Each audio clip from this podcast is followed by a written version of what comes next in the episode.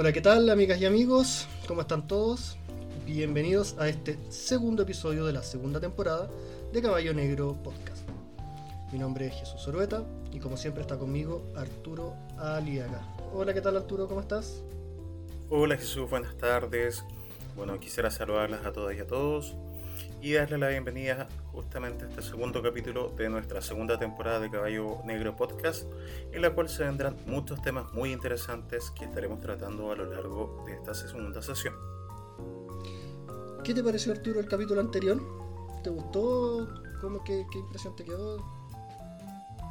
Me pareció muy interesante Jesús, inclusive creo que le dio un plus distinto, una, eh, una mirada distinta eh, nuestra invitada Camila Liaga que del ámbito de la psicología, nos dio su apreciación de lo que tenía que ver con el ámbito de la pandemia, todo el encierro que hemos estado viviendo, que es algo que también se conecta bastante con lo que vamos a tratar el día de hoy.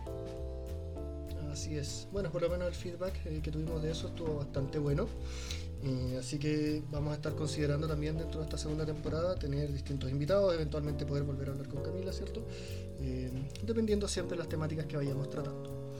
Como bien decía Arturo, el día de hoy tenemos preparado un capítulo que habla que está relacionado con las ciudades, eh, estos lugares, ¿cierto?, donde nosotros habitamos, estos asentamientos, cuál es su futuro, hacia dónde van, las ciudades inteligentes, fenómenos como la gentrificación o las migraciones y otras cosas. Arturo, ¿algo más que te gustaría agregar antes de que comencemos?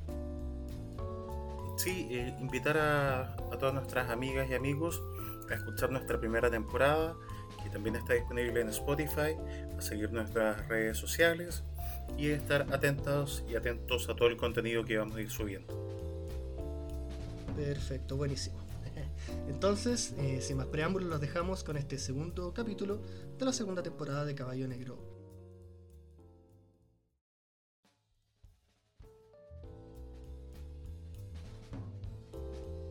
el primer tema del que vamos a hablar el día de hoy es el tema de la ciudad.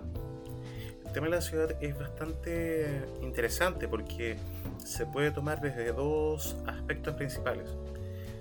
Podemos ir a la etimología de esta palabra para que sea un poco más claro. Y la palabra ciudad deriva del latín. Bueno, hay dos formas de decir ciudad en el latín.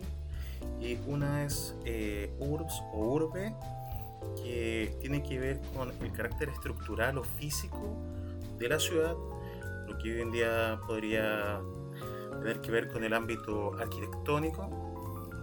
Y por otra parte está el concepto de kivitas, kivitatis, que tiene que ver con, con el ámbito ya más social y político, este lugar común en el cual se da la vida de las personas.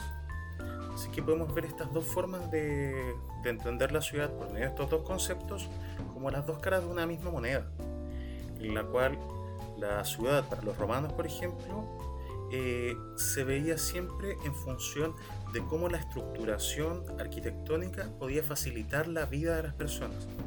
Y desde ese punto de vista se puede relacionar con un concepto que hoy en día está muy en boga, que es el concepto de ciudades inteligentes. Eh, ¿Qué tiene que ver este concepto de ciudades inteligentes? Habla con la forma de facilitar la movilidad de las personas, eh, la vida de las personas, la eliminación de, por ejemplo, de los residuos, eh, evitar la contaminación. Y es algo que ya los romanos tenían. Tenían acueductos, tenían sistemas de eliminación de desechos, tenían inclusive carreteras que permitían eh, la libre, el libre desplazamiento de las personas. Sí. Sí, sí, mira, me gusta la, la definición. O sea, las dos ejes conceptuales con los que tú partes definiendo el tema de la ciudad. Eh, uno más relacionado cierto con la arquitectura, con la edificación, como con la distribución en el espacio que toman los sujetos y los distintos grupos sociales. Nosotros somos, tenemos tendencias gregarias, entonces desde ahí también se van desmenuzando otro tipo de análisis, ¿cierto? Eh, como por ejemplo la concentración de determinados grupos en determinados sectores, Em, que eso está presente incluso desde las formas más primitivas de organización.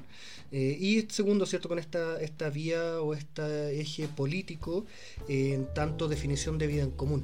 ¿cierto? Yo creo que jugando con estos dos factores, como digo, que me parecen eh, súper clarificadores al momento de entrar a definir lo que es una ciudad, podemos ir entendiendo un poco este ejercicio que desde lo más básico y desde lo más simple eh, podemos entender que tiene que ver un poco con cómo el ser humano habita el mundo. ¿Ya? Cómo pasamos, por ejemplo, de estar en cuevas eh, o de ser animales cazadores eh, y pasamos eventualmente con el tiempo a asentarnos a empezar a cultivar nuestra propia comida eh, y desde ahí inevitablemente empezar a mejorar nuestras condiciones, empezar a cocinar las cosas, ¿cierto? Ya no comer cosas crudas, empezar a, desarrollar la agricultura, ¿cierto? Empezar a cosechar nuestro propio alimento y vemos cómo este carácter arquitectónico tiene una característica bastante interesante que es una característica intrínseca al ser humano que tiene que ver con que el ser humano, su forma de habitar es hacer artificial lo natural.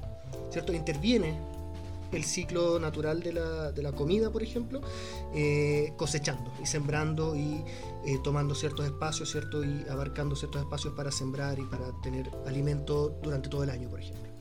Eh, o el ser humano que en un principio debe haber sido que es otra de las eternas discusiones, ¿cierto? Si acaso somos carnívoros o herbívoros por naturaleza, el ser humano está definido o se entiende como un animal que es oportunista, vale decir que come lo que encuentra, lo que tiene a disposición. Entonces pasamos en algún momento probablemente de comer animales que encontrábamos muertos a cazarlos, por ejemplo, eh, y después ni siquiera a cazarlos, sino que hoy en día incluso a cultivarlos, entre comillas, ¿cierto? En, en las fábricas, etc.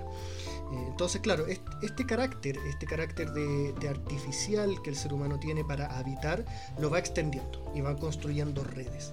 Eh, y todas estas redes y todas estas cosas que el ser humano va construyendo tienen una característica súper interesante, que es que se, eh, son una homologación o son una analogía de sí mismo. Y ahí viene el tema de la inteligencia. Después podemos eh, profundizar un poco más en el tema de la ciudad inteligente.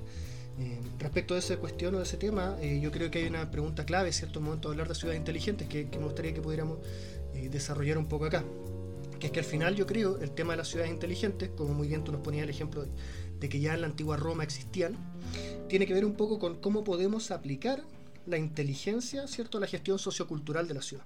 Como decíamos, somos animales gregarios, eh, tendemos a juntarnos con los que son similares a nosotros, habitamos de una determinada manera, con las determinadas costumbres, eh, y eso va generando necesidades, hábitos, etcétera, eh, todo este aparato artificial, ¿cierto?, que el ser humano monta sobre la naturaleza y que utiliza para valerse al final como herramienta de subsistencia efectivamente Jesús eh, es algo muy interesante y tomando lo que tú mencionas de, esta apropiación que hace el ser humano de lo natural y cómo la va volviendo de manera artificial, me recuerda mucho eh, a uno, bueno, un texto que, yo trabajo con mis estudiantes que es eh, Prometeo encadenado y una de las partes que se conoce como el canto del hombre en el cual Prometeo cuenta todo lo que los seres humanos recibieron, o sea, bueno, en primer lugar, ¿de qué carecían los seres humanos en comparación a las otras especies? De garras, de pelaje para protegerse, que éramos seres indefensos, eh, arrojados a la existencia solamente, y que gracias a este fuego que nos da el conocimiento, y que como tú dices nos permite cocinar los alimentos,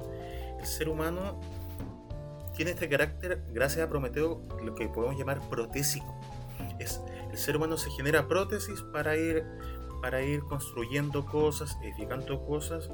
Y como vemos en la ciudad, y como tú bien lo mencionabas, esta proyección de la seguridad que representa la ciudad, el espacio, la jungla de cemento, como se la ha llamado, en más de una oportunidad, donde el ser humano se produce su propio hábitat porque no tiene un hábitat en el cual pueda subsistir de manera segura como el resto de los animales. No está adaptado eh, elementalmente, biológicamente, no tenemos las condiciones para sobrevivir en la selva, en el bosque, en medio de, una pradera. Por eso nos tenemos que apropiar del entorno, modificarlo para poder subsistir. Y eso es algo que también se va, se va de la mano con lo que vamos a hablar también con respecto a las migraciones del campo a la ciudad. Como la gente va dejando el campo y va llegando a la ciudad. Así sí, bien interesante eso. y creo que esa es una de las perspectivas.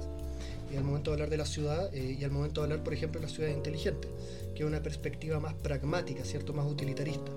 Eh, que en el fondo consiste como en resolver eh, algunos problemas súper concretos, ¿cierto? La movilidad, el acceso a elementos básicos, cómo resolvemos el tema del techo, cómo, resolvemos, perdón, el tema de la comida, del agua, eh, las áreas verdes, hoy en día incluso el acceso a internet, por ejemplo, etcétera, ¿cierto? En el fondo, e, esa es una de las perspectivas, como bien dices tú, nos agrupamos para sobrevivir y en ese sobrevivir tenemos que habitar el mundo de manera que nos permita subsistir como especie, pero el ser humano tiene otra característica que le da una segunda vuelta a esto. No solo subsistir como especie, sino que desarrollarnos como individuos. Entonces, ¿cómo podemos, por un lado, eh, tener las condiciones básicas que nos permitan no morir de sed, no morir de hambre, ¿cierto? Eh, poder protegernos del frío, etcétera, etcétera. Eh, y esa perspectiva pragmática se relaciona, ¿cierto?, con esta inteligencia hoy en día. Entonces, ¿cómo podemos poner al servicio de la inteligencia, de la inteligencia artificial, de la capacidad de, de interconectar, de procesar información, que al final siempre dentro del marco de la, perspectiva pragmática, tiene que ver con la capacidad de resolver problemas, ¿cierto? Analizar información para tomar decisiones. Entonces, ¿cómo se diseñan, por ejemplo, los problemas eh, de movilidad en una ciudad que es enorme? Eh, que las ciudades son cada vez más grandes o la tendencia por lo menos tiene que ver con la concentración, ¿cierto? En las megápolis. Eh, tomemos como ejemplo simplemente en Chile ciudades como Santiago o Concepción, eh, que son las dos ciudades más grandes, que son unos verdaderos monstruos, te fijas, donde los desplazamientos pueden ser de horas.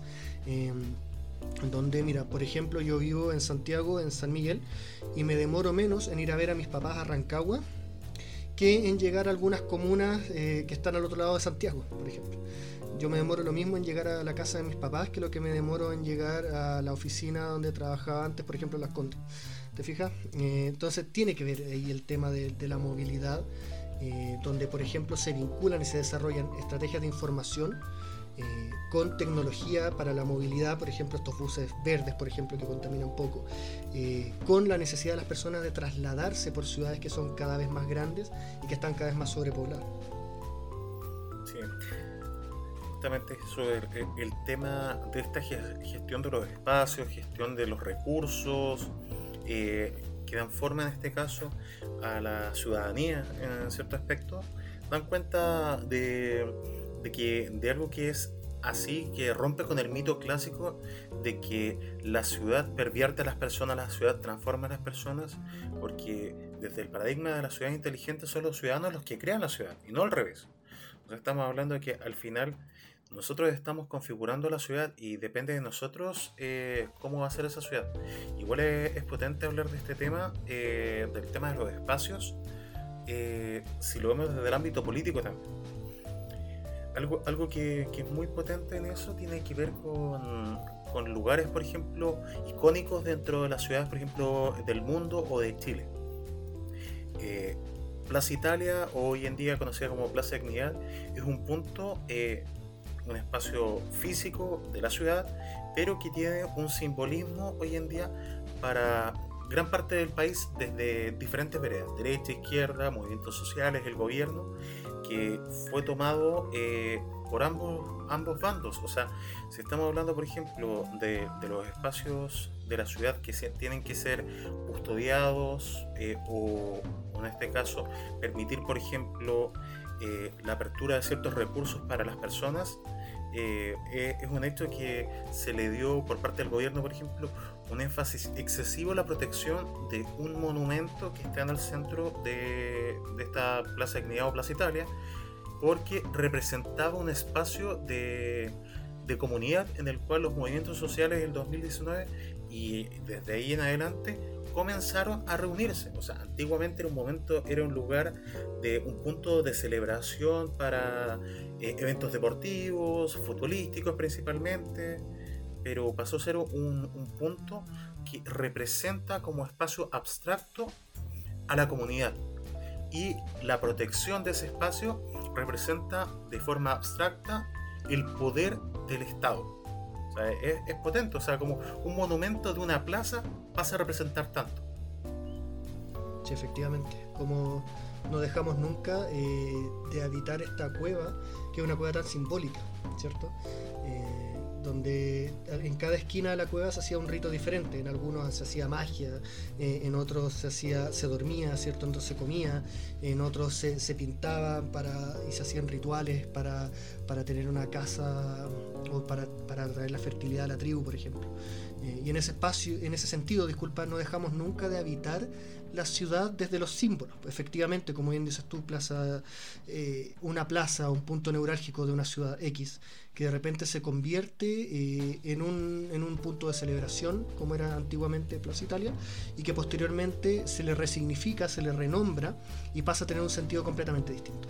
y van ocurriendo ahí algunos hechos súper icónicos, hay algunas postales muy icónicas, ¿cierto? Eh, durante las primeras etapas de las manifestaciones sociales, eh, la gente encaramada, ¿cierto?, arriba de, de Baquedano, eh, lleno de banderas, lleno de personas por todos lados. os recuerdo también otro de los momentos súper icónicos de este, de este espacio, que tiene que ver con las fotos, por ejemplo, que se va a tomar Piñera un día y que se sienta ahí y se toma como varias fotos, ¿cierto?, en la, en la plaza, lo que claramente es, un, es también un acto político, ¿te fijas? Es, eh, y en ese sentido volvemos un poco al sentido político que tú decías, ¿cierto?, de la vida en común de la ciudad. Como el hecho tan significativo y tan potente de que una persona bueno, en este caso no es un ciudadano cualquiera, ¿cierto? Es el presidente, pero que vaya a un determinado lugar y se tome una foto ahí, con toda la carga que ese lugar tiene, con todos los símbolos que, que, tiene detrás y todo lo que se asocia a un determinado lugar, eh, va marcando también precedentes políticos. Es súper interesante viendo ese fenómeno. Cómo eventualmente terminan eh, sacando, ¿cierto?, a Baquedano de ahí, eh, sin caer en, juicio respecto al lugar, simplemente entendiendo que que tiene esa perspectiva, ¿cierto? Y que los, los lugares así se van llenando de significados eh, y de voces y de momentos que también van construyendo el espíritu de la ciudad, no solo su materialidad. Eh, y en ese sentido tenemos esta segunda dimensión, ¿cierto?, de las ciudades que tiene que ver con una perspectiva un poco más cultural eh, y que tenía que ver con lo que decíamos, ¿cierto?, dada la tendencia gregaria, eh, nosotros tendemos obviamente a, reducir las relaciones no funcionales. Esto es una cuestión netamente adaptativa que tienen todas las formas de vida, pero que el ser humano tiene esta carga artificial y cultural, ¿cierto? nosotros simplemente vamos dejando de conectarnos con aquellos que no nos son funcionales. Entonces, estudio, lo más probable es que me relacione con compañeros, con mis compañeros de clase, por ejemplo, en el día a día por lo menos, ¿cierto? Es lo más normal, con las personas que más veo, etc. Eh, trabajo, lo más normal o lo más probable es que mi círculo eh, social en lo más inmediato, en el día a día, sean las personas con las que tengo que ir a la oficina, etc. Eso no quiere decir que no mantengamos relaciones a través del tiempo, pero, pero la variable de la amistad quiero sacarle un poco de esta ecuación porque es un fenómeno súper particular del ser humano y que otro día podríamos hablar largo y extenso sobre la amistad, ¿cierto? Eh, pero nosotros tendemos, muy en simple, a reducir aquellas, aquellas relaciones que no son funcionales. Vale decir, optimizamos nuestro tiempo y con quién lo compartimos.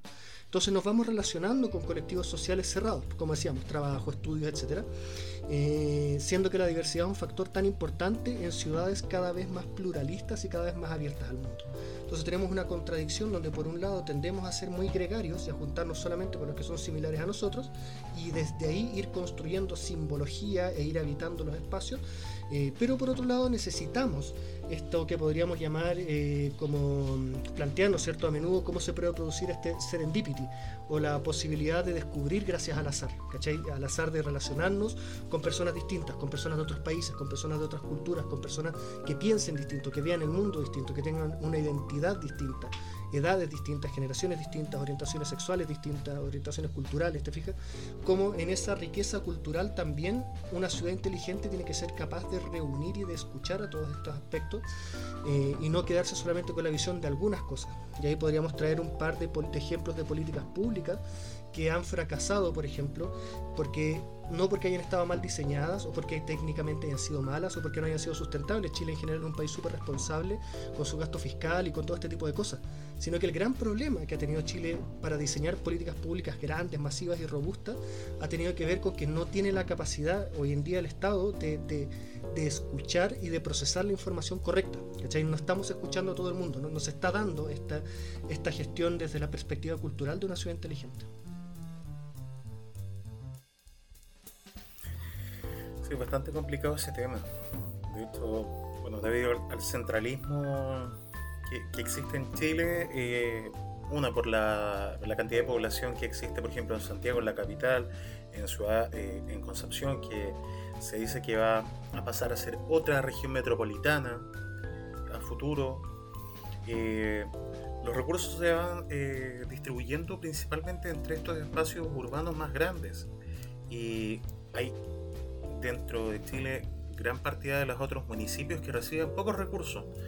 Hoy en día es parte de los programas de diferentes candidatos presidenciales eso, o sea, yo creo que de todos en realidad, eh, descentralizar el, el, Estado y darle más atribuciones, un presupuesto mucho mayor a los alcaldes, inclusive con el puesto de los gobernadores que ahora ha salido como un cargo electo, que se den mayores funciones. O sea, yo creo que sería lo ideal pensando en, la perspectiva de formar ciudades inteligentes eh, fuera de Santiago o sea, hoy en día, si uno compara, por ejemplo, el transporte público en provincia versus el transporte público de Santiago, eh, estamos años luz. Yo en este momento estoy en la ciudad de La Serena trabajando y acá una micro, por ejemplo, eh, o sea, olvídate, aquí no existen las micros ecológicas, son micros desde el del año 80, 70 y que en muchos casos prácticamente se están cayendo pedazos.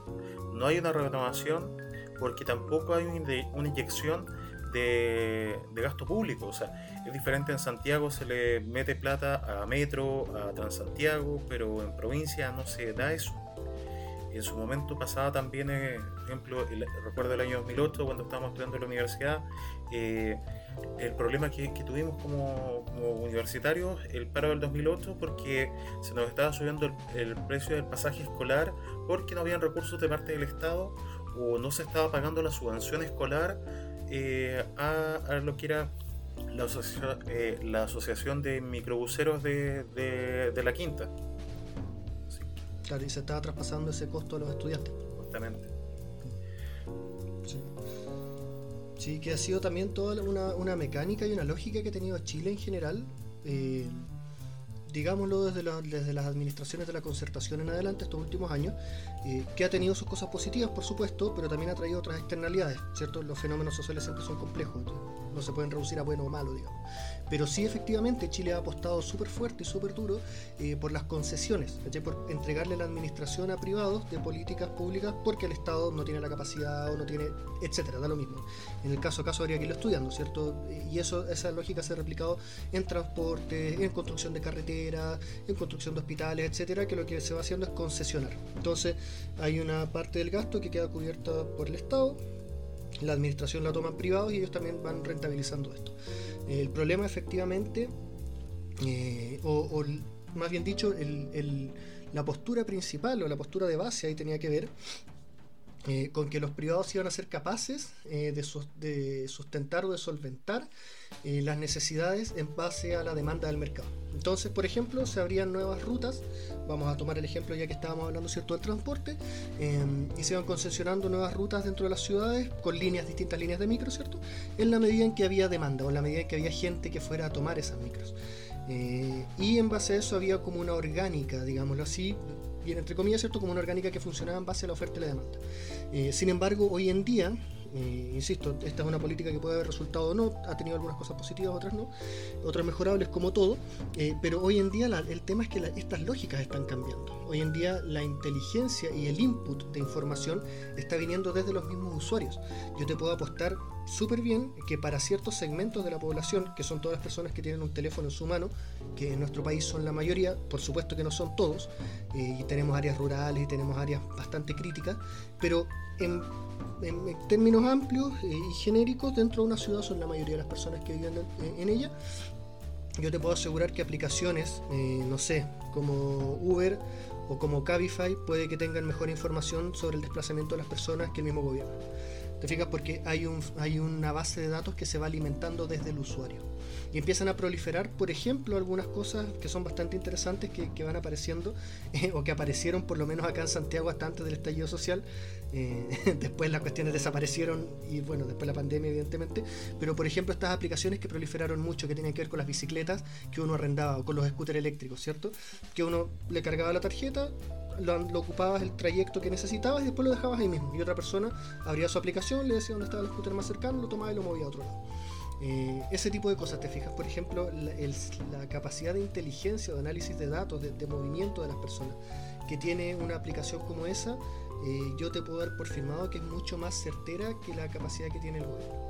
Eh, o que la capacidad que tienen las políticas públicas de entender los movimientos de las personas. Ahora, esto tiene también un gran sesgo y tiene también una, una contraparte súper dura, eh, que es que apuntan a cierto segmento de la población. Alguien que, alguien que viva en cierto sector o que tenga eh, tarjeta de crédito, etcétera, y que pueda acceder a esto. Eh, entonces también ahí hay un sesgo y, hay algo donde también hay que hacerse cargo desde lo público.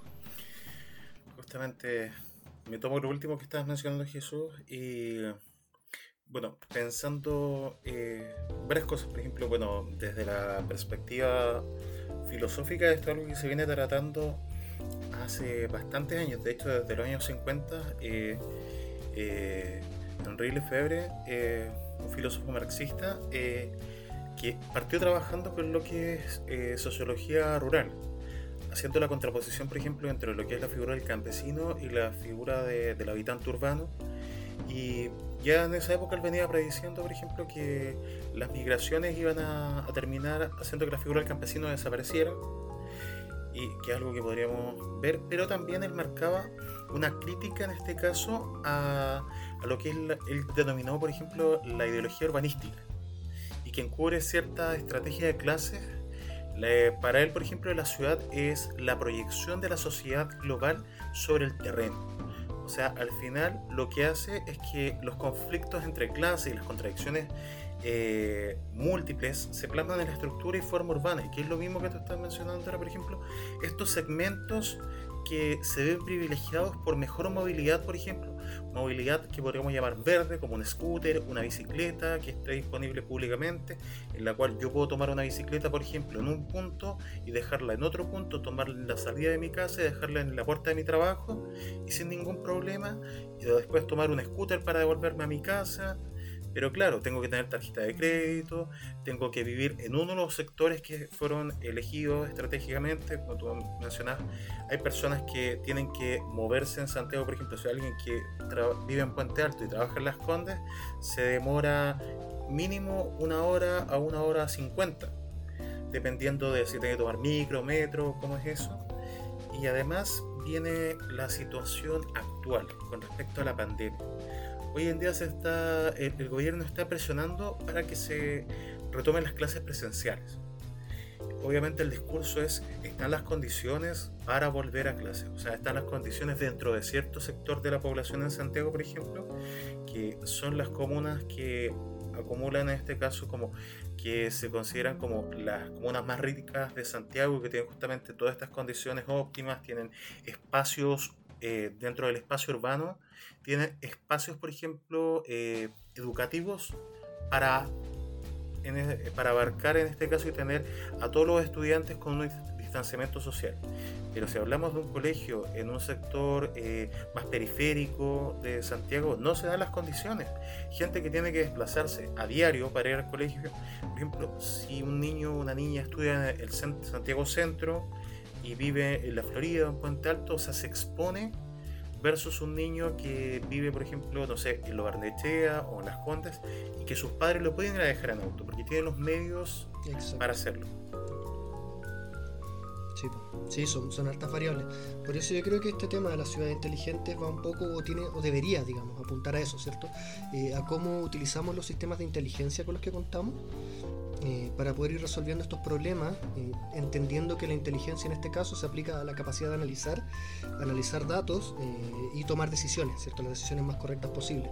Y ahí hay una brecha que, que como país todavía no hemos podido dar. Tenemos que partir por cosas súper básicas. Integrar los sistemas, las bases de datos, por ejemplo, de los distintos entes gubernamentales, que es algo mínimo, eso es una cosa básica, pero que en Chile no existe. Yo voy a hacer un papel al Ministerio de Vivienda y voy a hacer un papel, voy a inventar al Ministerio de Obras Públicas o al Ministerio de Salud y me van a pedir el papel en los dos lados. Em, siendo que deberían estar los sistemas unificados, siendo que ellos deberían ya tener toda mi información, ¿cierto? O lo mismo que ha pasado con el tema de los bonos eh, y cómo se han destinado las ayudas sociales, por ejemplo, que en ese aspecto ha funcionado relativamente bien, digámoslo, más o menos, entendiendo que toda la información se ha sacado del Servicio de Impuestos Internos. Eh, sin embargo, en el caso a caso y en la casuística siempre van quedando, ¿cierto? Personas que fueron ayudadas que tal vez no lo necesitaban o personas que sí lo necesitaban y, y no recibieron las ayudas pertinente. Yo creo que tiene que ver un poco con, ir buscando ese, ese equilibrio, como decíamos, ¿cierto? Cómo podemos aplicar la inteligencia a la gestión sociocultural de la ciudad desde la perspectiva del transporte, de la salud, de la seguridad eh, y con los costos que esto también implica. Eh, porque si bien uno puede pensar en la inteligencia artificial o en o en el futuro de las aplicaciones, que yo creo que este tema de, de los scooters o de las bicicletas es, eh, es como cualquier tecnología cuando empieza a desarrollarse. Hay un poco de juego, estamos como entendiendo cómo funciona, eh, ¿cierto? Todavía no es algo que se aplica tan en serio, eh, pero que muy probablemente las cosas van hacia allá. ¿Y cómo logramos llevar esto al bienestar de la población, de la ciudad en general? Como bien decías tú, puede funcionar súper bien en ciertos radios urbanos, eh, pero ¿qué pasa con ellos que tienen que desplazarse más? ¿Te fijas? ¿O qué pasa con la congestión? El parque automotriz ha crecido bestialmente, la ciudad de Santiago está sobrepoblada. ¿Cómo, cómo resolvemos esos problemas? En algunos países están aplicando o desarrollando el concepto del city car, pero llevándolo a otro nivel. O sea, son autos que literalmente son unas cosas donde entra una persona parada, es como una cabina, y con suerte puedes llevar a alguien al lado, eh, no, ni siquiera tiene cuatro ruedas, tiene dos, y, por eso te vas desplazando, es como un carro supermercado, una cosa así, subirte ahí y moverte por la ciudad, y son eléctricos, etcétera, ¿cierto? Y, no solamente eh, funcionan en base a electricidad, sino que son solares, entonces cuando quedan estacionados los puntos verdes, le van inyectando electricidad al sistema. Ese es un ejemplo que, que utilizan en Japón, por ejemplo, recuerdo que estaba estudiando el otro día y lo encontré interesantísimo. Entonces yo lo ocupo para desplazarme de un punto A a un punto B, lo dejo estacionado en su punto de carga y incluso el auto al ir absorbiendo luz solar va cargando, va inyectando electricidad al sistema. ¿Qué quiere decir eso? Que a la larga incluso va bajando las cuentas de luz de todos los ciudadanos, porque le devuelve, entre comillas, como electricidad al sistema. Ahora, estamos a años luz de eso, por supuesto, en un país con características geográficas súper particulares. Yo no me imagino eh, a alguien, no sé, de, la décima región que viva en un pueblo, ¿cierto?, perdido lejos de una gran ciudad en el campo, eh, yéndose en scooter eléctrico a arrear las vacas, ¿te fijas? También hay un tema ahí sociocultural y de características demográficas que hacen que Chile sea un país súper particular. Pero también, por otro lado, hasta qué punto necesitarían una solución como esa, o tal vez las soluciones que necesitan son otras. ¿Te fijas? Entonces hay que ir ajustando en el estudio del caso a caso cómo aplicamos la inteligencia al desarrollo de las ciudades.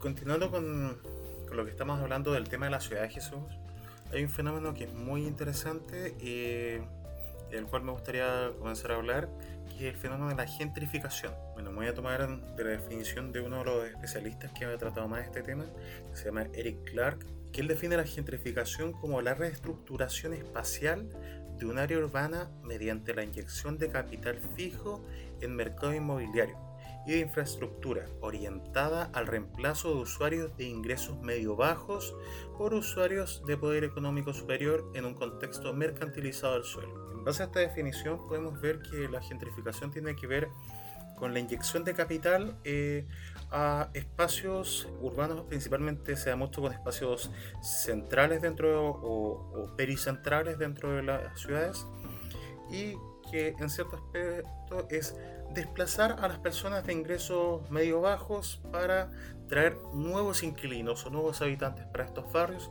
aumentando la plusvalía de los terrenos y también reduciendo también los tamaños, porque pasa bastante que dentro de las ciudades, en, eh, en el sector céntrico, siempre hay casas antiguas, departamentos antiguos, que son de con mayor espacio. O sea, estamos hablando de que hoy en día un departamento medio en ciudades como Santiago, por ejemplo, en el centro, mm, no pasa de los 40, 50 metros cuadrados y que tiene un valor carísimo dentro del mercado, pero ese mismo, en ese mismo espacio antiguamente había departamentos de 100 metros cuadrados o de 150 metros cuadrados que costaban una fracción del costo de este mismo departamento.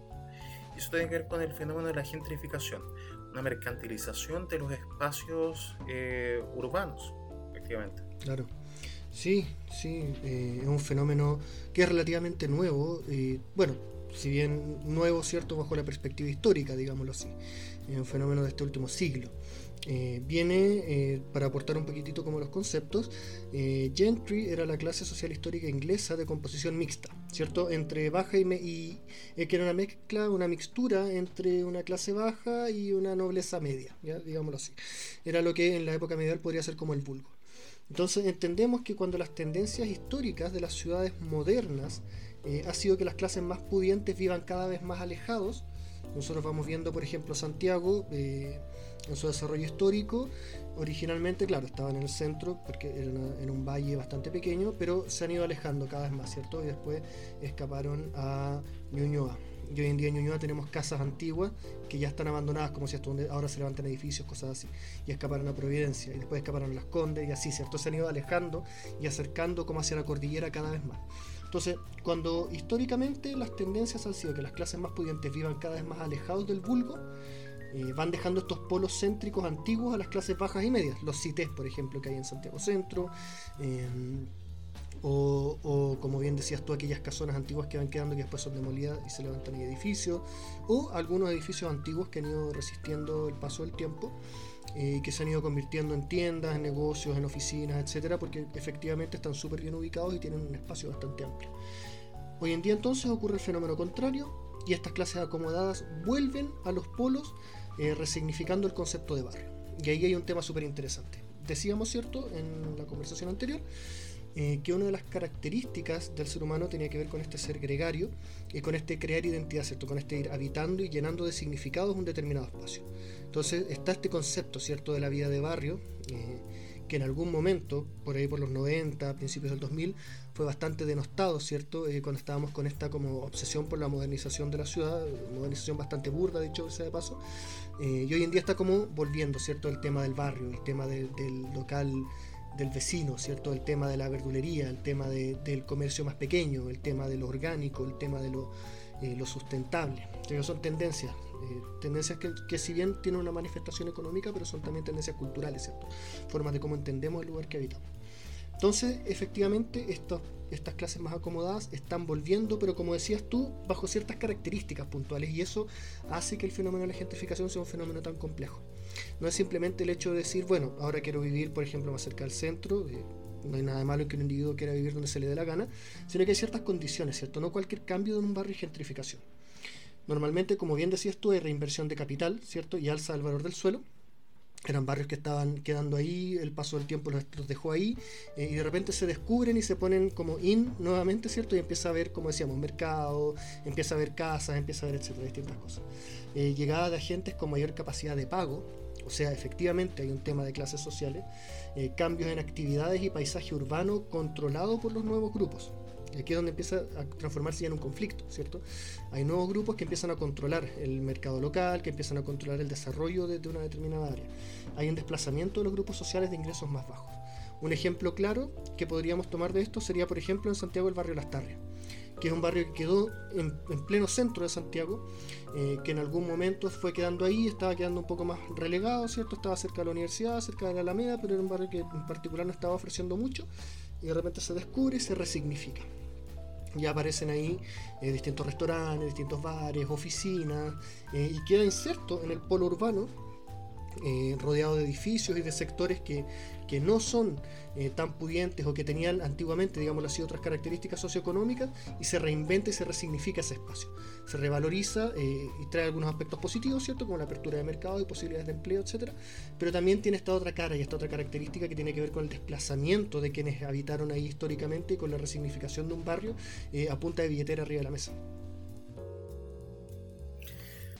Justamente el barrio de Las Tarrias es un caso paradigmático porque ahí nos estamos apropiando justamente de un sector que es un barrio cultural, o sea, está el, el, GAM, en este caso, el, Centro Cultural Gabriela Mistral, además está, como dices tú, la Universidad Católica, o sea, eh, estamos todavía antes de este fenómeno que ya mencionamos, que era Plaza Italia o Plaza Dignidad, y que todavía era un espacio que, yendo al espacio como abstracto o conceptual que se crea, por ejemplo, esta línea divisoria imaginaria que se estableció en Santiago casi como una frontera entre las clases medio bajas y las clases media altas eh, que, representaba Plaza Italia. Este barrio pasa a ser como reapropiado por una, clase más pudiente, como mencionas tú el concepto.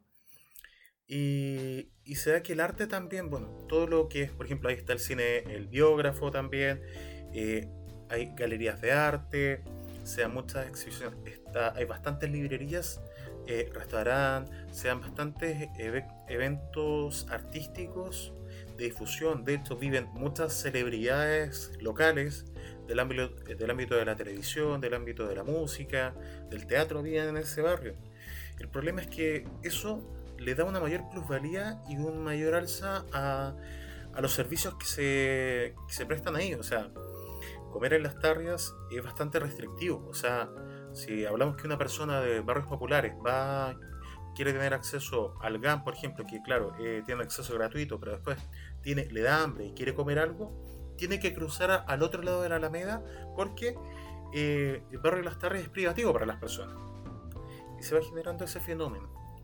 Sí, sí, tenemos varios ejemplos ahí que se pueden ir eh, conversando. La verdad, yo creo que otro caso que podríamos tomar o considerar tiene que ver con el barrio República, ¿cierto? Muchas casonas antiguas eh, un sector precioso eh, que está inserto en el corazón mismo de la ciudad, digamos, está en pleno Santiago Centro, ¿cierto? Llegando a Estación Central, pero está ahí mismo, digamos, eh, un par de pasos nuevamente de la Alameda, cerca del Club Hípico, etc. Y de repente este barrio empieza em, a ser foco de inversionistas dedicados a la educación. Entonces, todas estas casonas empiezan a transformarse en sedes de las universidades, algunas se echan abajo para construir edificios, otras quedan eh, intactas en su estructura por lo menos externa, pero dentro empiezan a ponerse las bibliotecas, etcétera, ¿cierto? Y aquí es un caso más icónico incluso porque ni siquiera hay mucha gente que vive ahí. O sea, por supuesto que hay gente que vive por ahí cerca porque es un sector bastante grande, eh, pero República, República propiamente tal, son prácticamente una universidad tras otra. Entonces, efectivamente ahí se instala eh, y se construye un barrio en torno a, a, una actividad que en este caso tiene que ver con la educación, ¿cierto? donde distintas universidades van poniendo sus sedes, sus facultades una al lado de la otra eh, y cambia completamente el sentido del barrio. Eh, no, no, quiero, insisto nuevo, con esto decir que, sea necesariamente bueno o malo, yo creo que ejemplos puede haber de todo, eh, pero sí efectivamente hay una resignificación y hay un traspaso, digamos, de quienes antes vivían ahí y ahora, como bien dices tú, o sea, el valor eh, desde la reinversión de capital, el valor del suelo se ve totalmente modificado, el costo de vida se ve totalmente modificado y en última instancia quienes no son echados a la fuerza terminan, terminan yéndose por naturaleza, digamos, eh, porque ya no pueden seguir sosteniendo un estilo o una calidad de vida eh, en ese sector siendo que históricamente habían, como decíamos, ¿cierto? varias casonas antiguas y bien bonitas.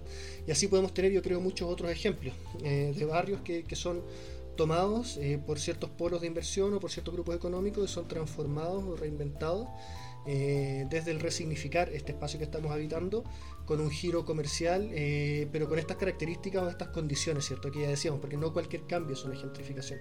A mí me queda la duda, no sé qué dirías tú o cómo lo podríamos conversar.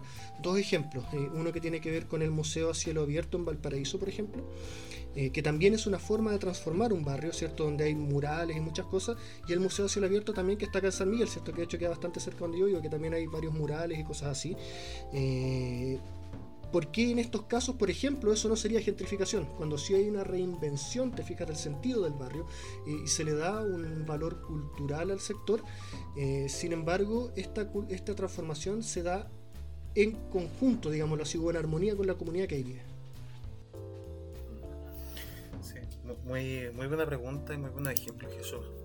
Bueno, yo lo, tomo como te estaba mencionando, quizás un poco desde la desde el análisis crítico que, hizo en su momento Lefebvre, y yo creo que sí, bastante vigente para este tipo de, situaciones.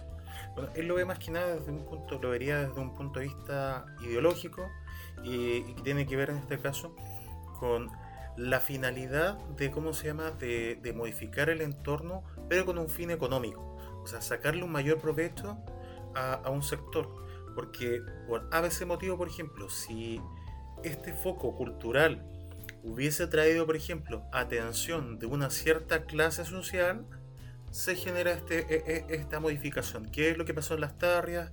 Que es por ejemplo lo que pasó en, en, República, o lo que pasa por ejemplo también hoy en día en Ñuñoa con, con las casonas antiguas, también está pasando eh, en Providencia por el barrio Manuel Montt donde vivía antes yo, que se están parando muchos edificios porque es lo que pasó también en su momento en San Miguel, que son casas muy grandes en las cuales hoy en día se puede pagar un edificio porque en los últimos años, o sea, este fenómeno de la gentrificación ha significado eso, que pasamos de de que hace, no sé, en el año 2002, por ejemplo, eh, 2002-2003 se daba que los edificios, o sea, los departamentos en Santiago Centro tenían un tamaño de 70 metros cuadrados promedio y, después a los 10 años, por ejemplo, el año 2013, ya estaban midiendo 50 metros cuadrados promedio.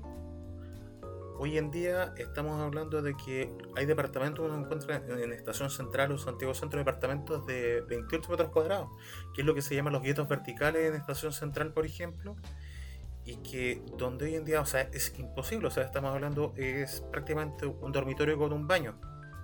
Todo es, y es maximizar ganancia más que nada. O sea, eh, la, si se da, por ejemplo, eh, con los museos eh, al cielo abierto, en este caso, que generan cultura, esto es una forma, yo creo, lo también desde un punto de vista como una perspectiva política también, una reapropiación de, de, la ciudad como espacio común de las personas. Y que eso es, es el fin, o sea, a muchas personas, claro, les puede molestar también, no puede ser del gusto de todo el mundo, los murales, el, formato de, arte contemporáneo, pero es algo que reapropia la, eh, el, espacio para la comunidad. Santiago es una de las ciudades que de la cual carece de espacios comunes, espacios públicos, o sea, por ejemplo, para realizar deportes son mínimos los espacios, o sea, en comparación, por ejemplo, a provincias, donde hay eh, canchas para las juntas de vecinos, donde hay espacios. En Santiago no existe eso. Es prácticamente uno puede tener, lo encuentra, por ejemplo, en las comunas de la periferia, donde el, el valor del suelo es muy bajo. Así que a nadie le interesa invertir más allá.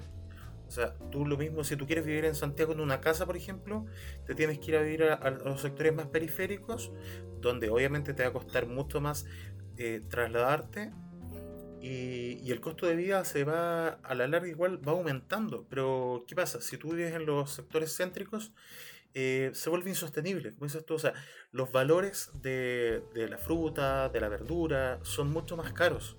El valor de, ¿cómo se llama? del suelo es mucho más caro, el espacio es mucho más pequeño. O sea, yo no puedo tener, por ejemplo, una lavadora en un departamento en el centro porque no tengo espacio. Así que tengo que pagar lavandería. Y así se van sumando las cosas y, claro, el fenómeno de la gentrificación al final es un desplazamiento de las clases más populares hacia la periferia. Se invierte el proceso, como tú bien lo mencionabas al principio. Ya no es las clases acomodadas desplazándose y arrancando un poco de, de, lo popular, sino que es al revés. Las clases acomodadas expulsando al, pueblo, que es una forma de la transformación de la ciudad que se va dando.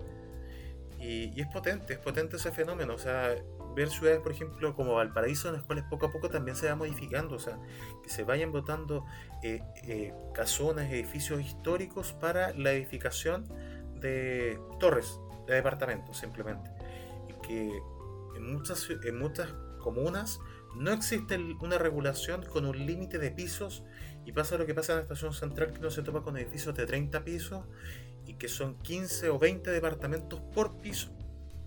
Que es una monstruosidad y que el impacto que tiene eh, es terrible, o sea, no solamente para las personas que viven ahí, porque también hay que hay otra arista, o sea, uno no puede culpar a la gente de querer vivir en las mejores condiciones posibles, ¿te fijas? Eso es algo natural, todos vamos a querer vivir de la mejor manera.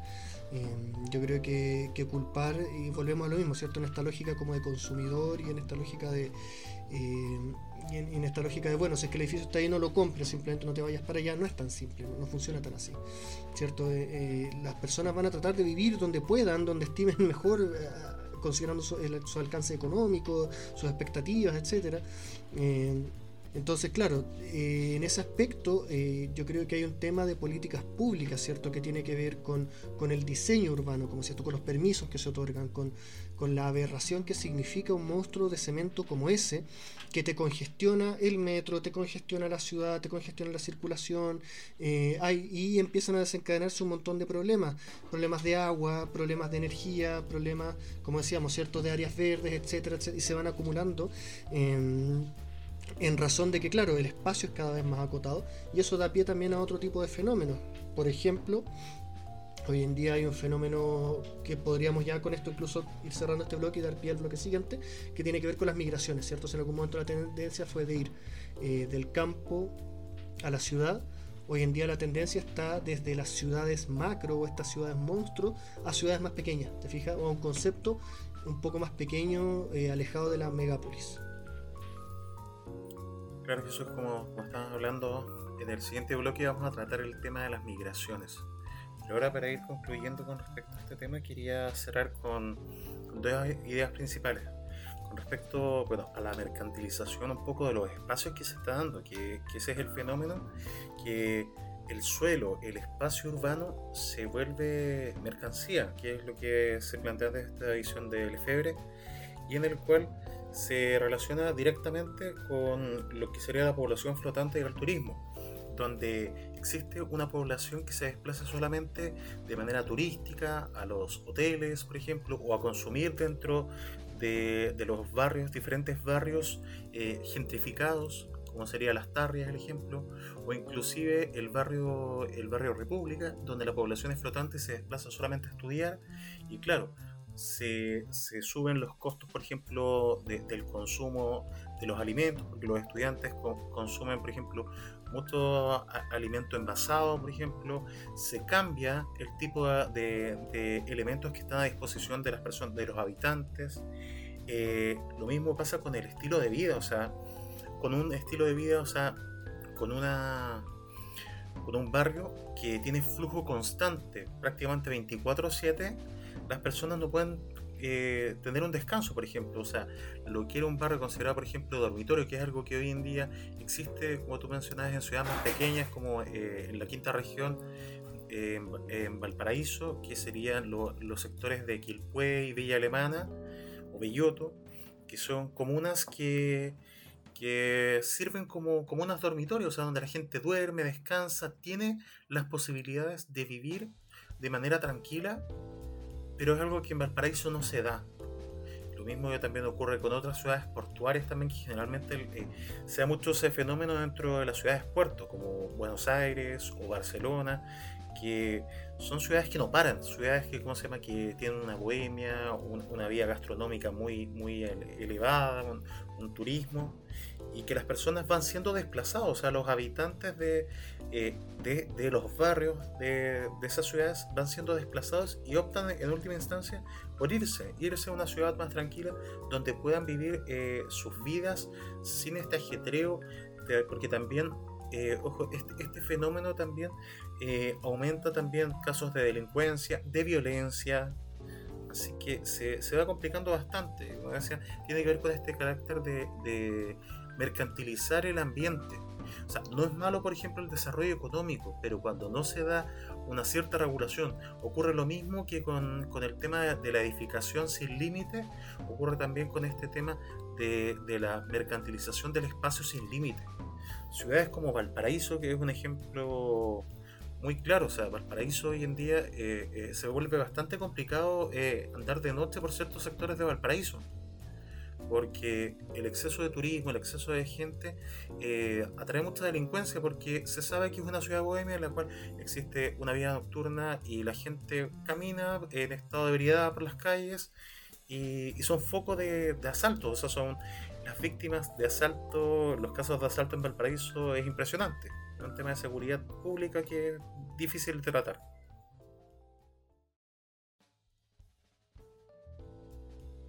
el derecho a moverse por el mundo existe desde antes de que existieran los países.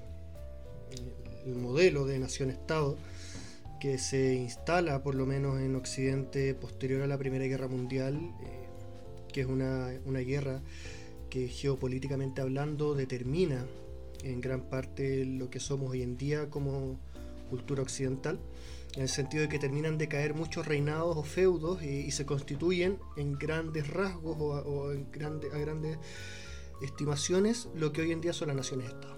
¿cierto? Muchos de los países se terminan de consolidar bajo este modelo. Ahora, antes de eso, eh, y antes de que existieran los reinos, eh, y antes de los reinos de que existieran las tribus, y antes de las tribus, ¿cierto? Eh, el derecho, como decíamos, a moverse por el mundo es un derecho que le pertenece a los individuos independiente de cualquier categoría posterior que se le quiera aplicar, ciudadano, eh, eh, chileno, no sé, latino, etc. En ese sentido, la migración es un fenómeno connatural al ser humano. De hecho, por una buena parte de nuestra historia como especie, eh, las tribus homínidas originarias eh, eran tribus que andaban migrando por el mundo en búsqueda de mejores climas, en búsqueda de mejores condiciones de vida, eh, y rotaban, ¿cierto?, por la Tierra. incluso hasta hoy en día tenemos culturas que son pueblos nómades. Eso se da mucho en Oriente, en África, eh, o incluso en nuestra cultura tenemos ejemplos, los gitanos, por decir algo, ¿cierto? Eh, que si bien se han ido adaptando con mayores o menores tintes, ¿cierto?, a la cultura occidental que tenemos, eh, pero todavía tenemos, como decíamos, pueblos que, están acostumbrados a migrar por el mundo. En ese sentido, podríamos darle una revisión o conversar un poco sobre la migración y los distintos fenómenos que se dan asociados a esto.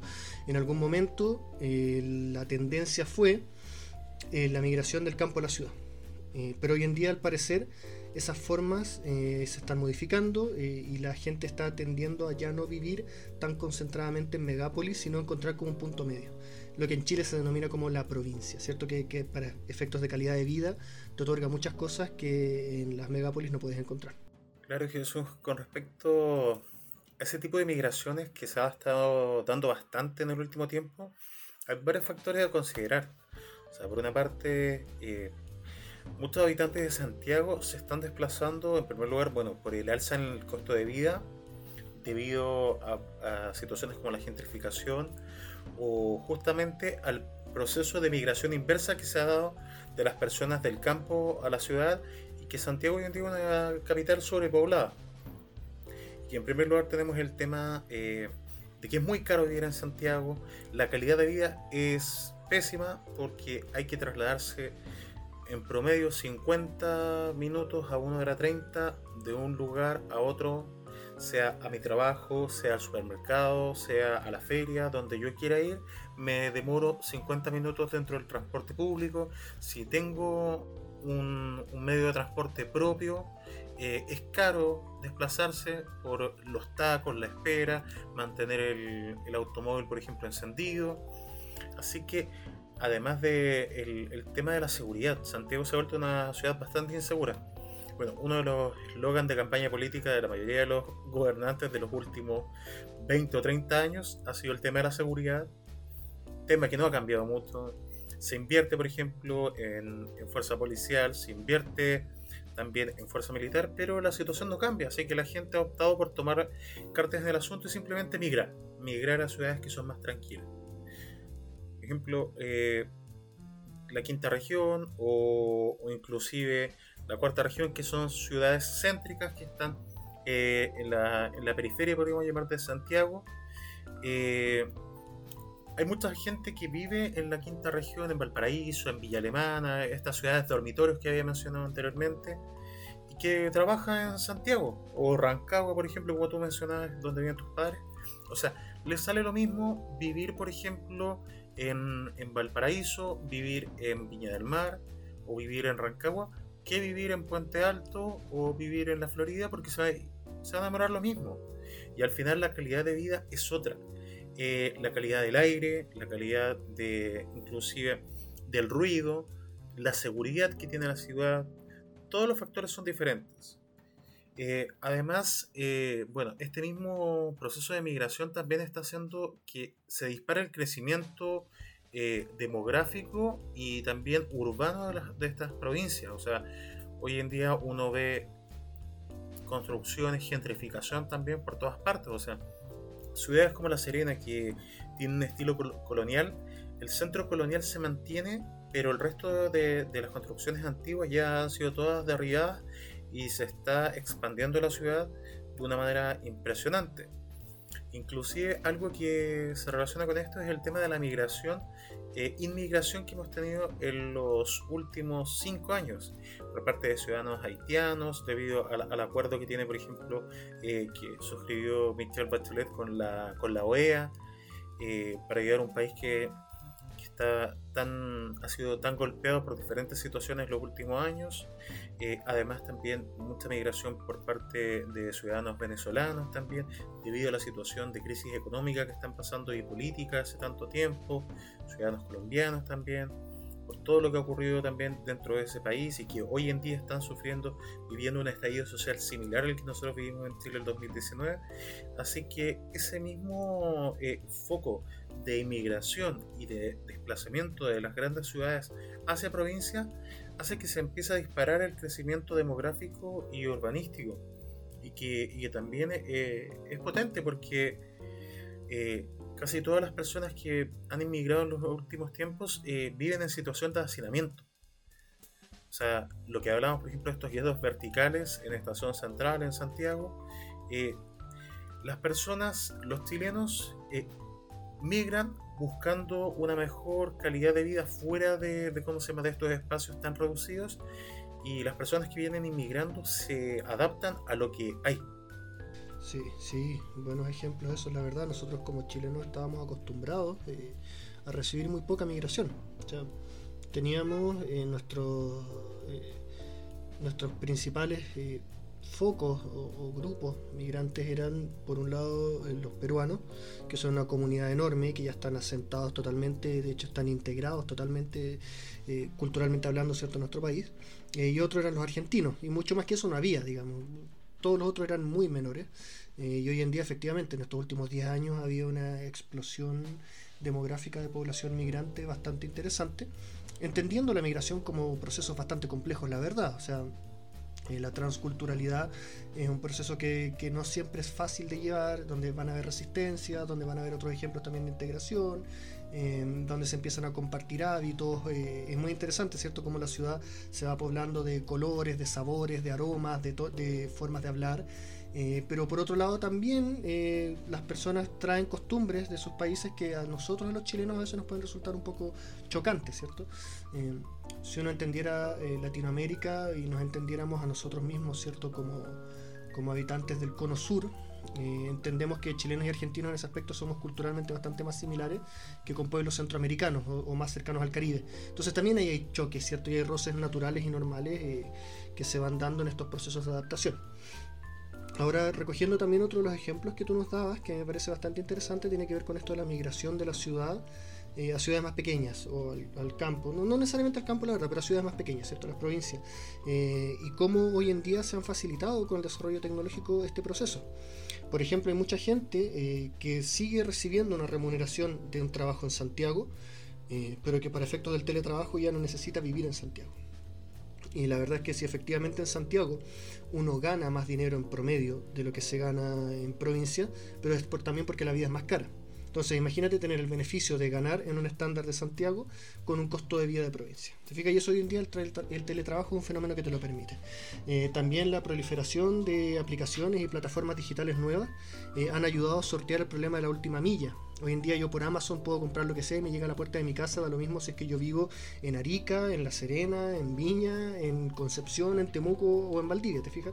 Y me va a llegar a mi casa. Eh, eso antes, antes no estaba, no existía, hace 20 años atrás. Entonces, eh, la tecnología en ese aspecto, y conectando un poco con lo que hablábamos al principio, ¿cierto?, de las ciudades inteligentes de los desarrollos y la proliferación de distintas plataformas, ha permitido también que muchas personas puedan trabajar a distancia, eh, puedan adquirir las cosas que quieran, ¿cierto?, estando desde su casa, comprando por internet, eh, sin la necesidad del desgaste de la megápolis, pero con sus beneficios económicos pero con, muchos otros beneficios, ¿cierto? El, el, ritmo de vida que se lleva en las ciudades es muy distinto al que se lleva en la capital y la posibilidad también, el precio de la tierra es muy distinto. en provincias comprarte una casa es lo que a Santiago comprarte un departamento, por ejemplo. Eh, entonces hay, hay efectivamente muchas diferencias en ese sentido. Eh, y la proliferación, como te digo, de estas cosas, de estas plataformas digitales ha permitido también poder vivir eh, en una ciudad trabajando entre comillas en Santiago, o como bien decías tú, ¿cierto? Esta ciudad de dormitorio mucha gente que vive en la quinta región o que vive en Rancagua o, a las afueras de Santiago, digamos, y se traslada por el día. Cuando para estos efectos en verdad no hay mucha diferencia. Si nosotros consideramos lo colapsadas que están las ciudades hoy en día.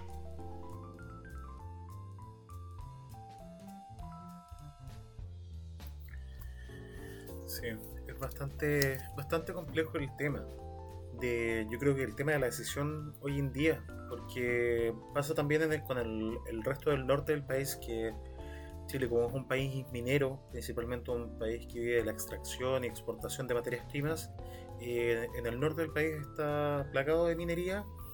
Y hay también un gran ingreso, o sea, un nivel de ingresos que yo diría que en, algunos casos es mayor que el de Santiago, el ingreso promedio de una persona que trabaja en minería, pero el costo de vida es altísimo, o sea, arrendar, por ejemplo, un departamento en Antofagasta eh, de un dormitorio vale alrededor de 500 mil pesos. O sea, haciendo una analogía, por ejemplo, transformándola a dólares, estaríamos hablando como de 900 dólares, y que eso es altísimo, o sea, similar al costo de, cómo se llama de, un arriendo quizás en Estados Unidos o en Europa. Y por eso también muchas de las personas están eh, decidiendo trasladarse a, ciudades, ¿cómo se llama?, eh, que no sean tan costosas y que tengan una mejor calidad de vida, porque también la, la vida en el norte es bastante mala la calidad, o sea, de partida no, no hay muchos recursos naturales, y también eh, las tasas de delincuencia han subido, se han incrementado mucho en los últimos años debido también a que hay esta cantidad de flujo económico. Eh, por ejemplo, bueno, yo conozco muchas personas de, del norte, de Calama, Antofagasta, que se trasladaron a, a, vivir o a La Serena, o a Villa Alemana, o a Limache inclusive, que es un sector de la quinta región, que, es un sector más rural, y buscando un estilo de vida mucho más tranquilo y mucho más económico. Por ende, se, ve mucho este crecimiento eh, habitacional dentro de estas ciudades, porque al final las ciudades originalmente, que eran más pequeñas de provincia, no tenían una capacidad habitacional tan grande para recibir este nivel de migración. Así que han tenido que sobre la marcha ir construyendo y construyendo. Y eso también es, es un foco también de contaminación eh, en primer lugar acústico, en segundo también medioambiental y también va modificando el espacio urbano eh, de maneras que a veces puede ser insospechada. Eh, es lo que mencionaba también del, bueno, del tema de los migrantes eh, extranjeros. La situación también es bastante desesperanzadora porque en muchos casos no existe una capacidad habitacional de índole más económico que los pueda recibir.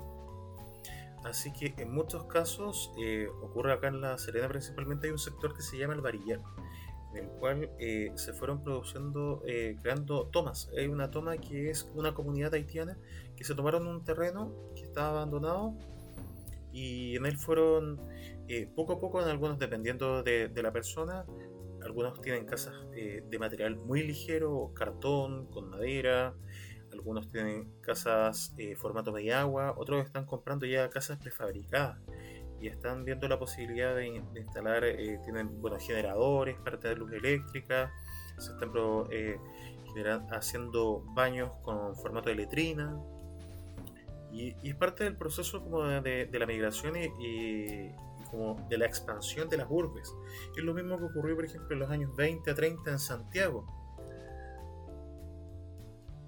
Claro, efectivamente hay, un tema ahí con el desarrollo y el crecimiento de las ciudades que es súper interesante.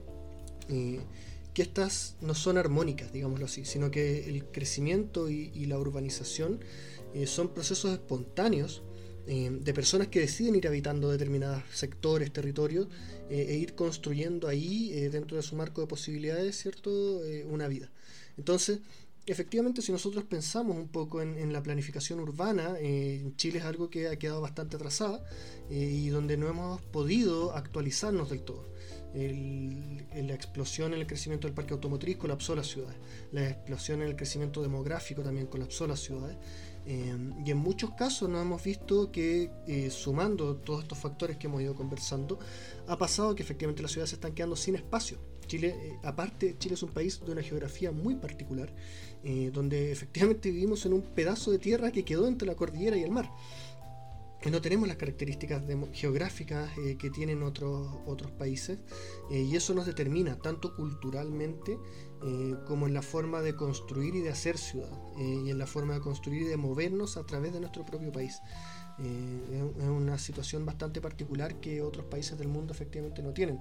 Somos un país que, que abarca distintos continentes, somos un país que abarca todos los climas posibles, ¿cierto? Eh, somos un país que, pero que al mismo tiempo estamos confinados o limitados a a, una densidad poblacional muy baja porque nos aglomeramos en ciertos sectores, pero entre medio van quedando eh, enormes sectores de tierra que no están habitados porque básicamente no son habitables. Entonces, claro, tenemos ciudades o polos de desarrollo eh, los cuales eh, se ha hecho bastante difícil poder hacerle o darle un crecimiento armónico. Y por otro lado tenemos grandes extensiones de tierra donde literalmente no hay nada porque nuestra geografía y nuestras características socioculturales no nos lo permiten. Sí, es, es, complicado, claro, como tú planteas, Jesús, el tema de la geografía de Chile y, cómo ir desarrollando. O sea, lamentablemente, por ejemplo, Santiago es un valle y, la expansión dentro de ese valle eh, es imposible. O sea, te topas con la cordillera de los Andes y, por otra parte, eh, se ha visto bastante imposibilitado el acceso hacia los sectores más rurales, por ejemplo, no sé, Melipilla, eh, o inclusive, no sé, Padre Hurtado, El Monte, que son los, sectores Pirque, el Cajón del Maipo, porque no se pueden intervenir porque son las pocas reservas, por ejemplo, de, biodiversidad y, de, zonas hídricas que hay en la región metropolitana, o sea, en el, sector central, o sea, ¿qué se puede hacer? Inclusive si pensamos dentro de las ciudades, por ejemplo, Valparaíso, eh, bueno, hace un tiempo eh, se viene tratando y se ha planteado bastante el tema de los incendios que, se han producido dentro, o provocado, inclusive se plantea de incendios provocados dentro de las zonas de, de los bosques que hay en los alrededores de, Valparaíso, eh, simplemente para comenzar a construir, para empezar a edificar. Ocurre también eh, en el sector de la, de la cuarta región, que también se está empezando a edificar inclusive camino ya hacia el norte, en la carretera. De hecho, uno de los grandes problemas es que se está ampliando la, ruta 5 norte y construyendo también eh, nuevas poblaciones. Eh, se topó con una ciudad inca, o sea, restos vestigios arqueológicos de una ciudad inca de más de mil años. Y, qué pasó? Claro, separaron entre comillas las construcciones alrededor, pero no, no, se, no se protegió. O sea, en su momento también ocurrió cuando se desarrollaba el Dakar eh, acá en Chile. También ah, se encontraron varios vestigios arqueológicos y, se empezaron a, entre comillas, a resguardar, pero al final eh, todo queda en el aire. O sea, lo más probable es que se vuelva a construir encima y que no se respete, por ejemplo, esto, este patrimonio cultural. Y, llegamos a un punto en el cual, como tú dices, o sea, la decisión espontánea eh, ¿cómo se llama?, libre de las personas, que es lo elemental, que es lo que tú planteabas al principio, la libre movilidad, que es la base del ser humano, antes que la propiedad privada, que es un concepto que no es con natural al ser humano, por más que se intente plantear desde las escuelas eh, económicas, inclusive de la escuela austriaca de economía, que plantea la figura del homo economicus como el hombre económico, el ser humano no es un ser que calcule los fines, el ser humano simplemente es un ser que Desea moverse, desplazarse porque es nómade. Su naturaleza es buscar el sector en el cual se pueda, pueda suplir de mejor manera sus necesidades particulares. Eso es lo que ocurre. No está calculándolo, simplemente se mueve por deseo, prácticamente por instinto de supervivencia. Somos animales, como tú bien lo mencionabas.